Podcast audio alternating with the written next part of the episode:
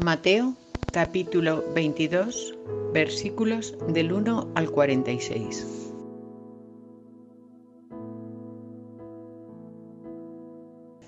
Tomando Jesús de nuevo la palabra, les habló en parábolas diciendo, El reino de los cielos es semejante a un rey que celebró el banquete de bodas de su hijo. Envió sus siervos a llamar a los invitados a la boda, pero no quisieron venir. Envió todavía otros siervos con este encargo. Decid a los invitados, mirad, mi banquete está preparado. Se han matado ya mis novillos y animales cebados, y todo está a punto. Venid a la boda. Pero ellos, sin hacer caso, se fueron el uno a su campo, el otro a su negocio. Y los demás agarraron a los siervos, los escarnecieron y los mataron. Se airó el rey y enviando sus tropas, dio muerte a aquellos homicidas y prendió fuego a su ciudad.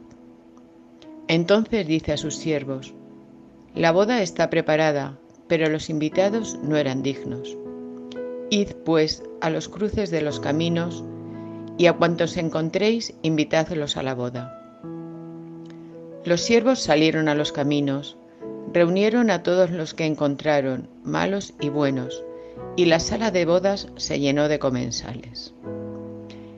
Entró el rey a ver a los comensales y al notar que había allí uno que no tenía traje de boda, le dice, Amigo, ¿cómo has entrado aquí sin traje de boda? Él se quedó callado.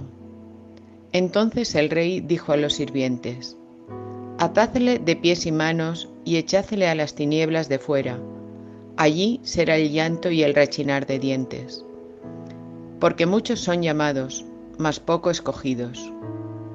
Entonces los fariseos se fueron y celebraron consejos sobre la forma de sorprenderle en alguna palabra.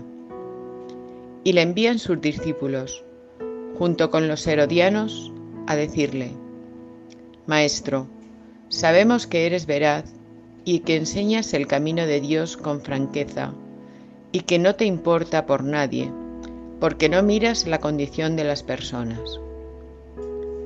Dinos, pues, ¿qué te parece? ¿Es lícito pagar tributo al César o no? Mas Jesús, conociendo su malicia, dijo, Hipócritas, ¿por qué me tentáis? Mostradme la moneda del tributo. Ellos le presentaron un denario y les dice, ¿De quién es esta imagen y la inscripción? Dícenle, del César. Entonces les dice, pues lo del César devolvédselo al César y lo de Dios a Dios. Al oír esto quedaron maravillados y dejándole se fueron. Aquel día se le acercaron unos saduceos, esos que niegan que haya resurrección, y le preguntaron, Maestro, Moisés dijo, si alguien muere sin tener hijos, su hermano se casará con la mujer de aquel para dar descendencia a su hermano. Ahora bien, había entre nosotros siete hermanos. El primero se casó y murió, y, no teniendo descendencia, dejó su mujer a su hermano. Sucedió lo mismo con el segundo y con el tercero, hasta los siete. Después de todos murió la mujer. En la resurrección, pues, ¿de cuál de los siete será la mujer? Porque todos la tuvieron. Jesús le respondió, estáis en un error por no entender las escrituras ni el poder de Dios. Pues en la resurrección ni ellos tomarán mujer ni ellas marido, sino que serán como ángeles en el cielo. Y en cuanto a la resurrección de los muertos, ¿No habéis leído aquellas palabras de Dios cuando os dice, Yo soy el Dios de Abraham, el Dios de Isaac y el Dios de Jacob? No es un Dios de muertos, sino de vivos.